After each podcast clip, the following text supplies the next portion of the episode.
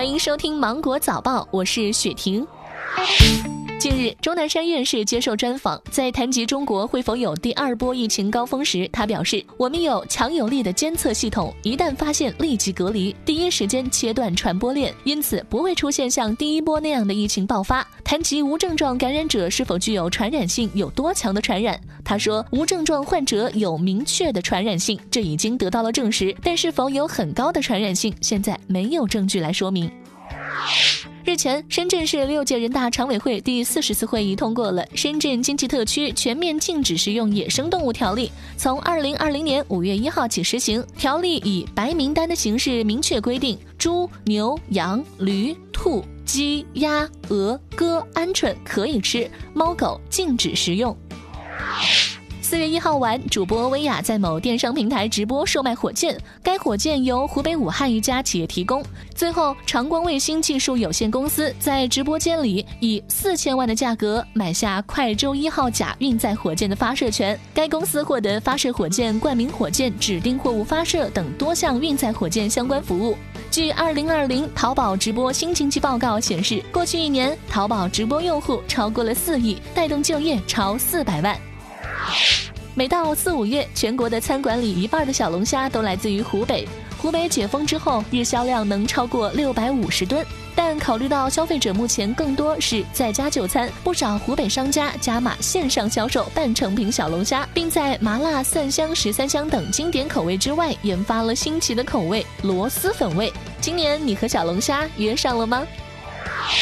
四川省文旅厅公布四月免门票景区名单，一百一十二个景区四月向所有游客免门票，包括阆中古城、青城山都江堰旅游景区、邓小平故里旅游区、朱德故里景区等五 A 景区。四月二号，某招聘平台发布的报告显示，面对即将到来的二零二零年春季求职旺季，百分之五十一点八五的求职者表示求职有些挑战，百分之十六点八则给出了非常难的判断。二者合计占比较去年大幅扩张了二十三个百分点。在经济形势的不确定和疫情的夹击下，白领在春季的求职信心指数由去年同期的二点六七下降到了二点二三，而这一数字在二零一八年是三点一七。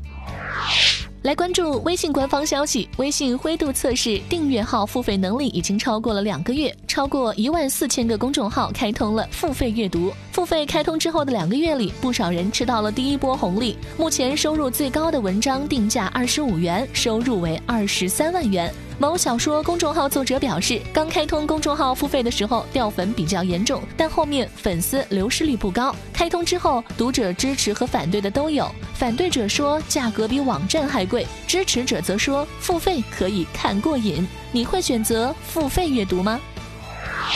当地时间四月一号，美国加州州长纽森在疫情媒体发布会上表示，鉴于加州疫情的迅速扩散，加州所有学校今年整个学年都不会再开门。此决定将持续到今年九月份，待新学年的开始。在此期间，所有的学校将继续进行网上授课。此决定将影响加州六百万名学生和一万所学校。据马来邮报三十一号报道，马来西亚建议女性学哆啦 A 梦。马来西亚妇女家庭和社会发展部因提供性别歧视建议而受到了抨击，其中建议妻子不要唠叨丈夫，而是应多用哆啦 A 梦的语气和羞涩的笑，并强调了外表的重要性。隔离期间在家上班的妈妈不要穿居家服闲逛，即使在家也要化妆。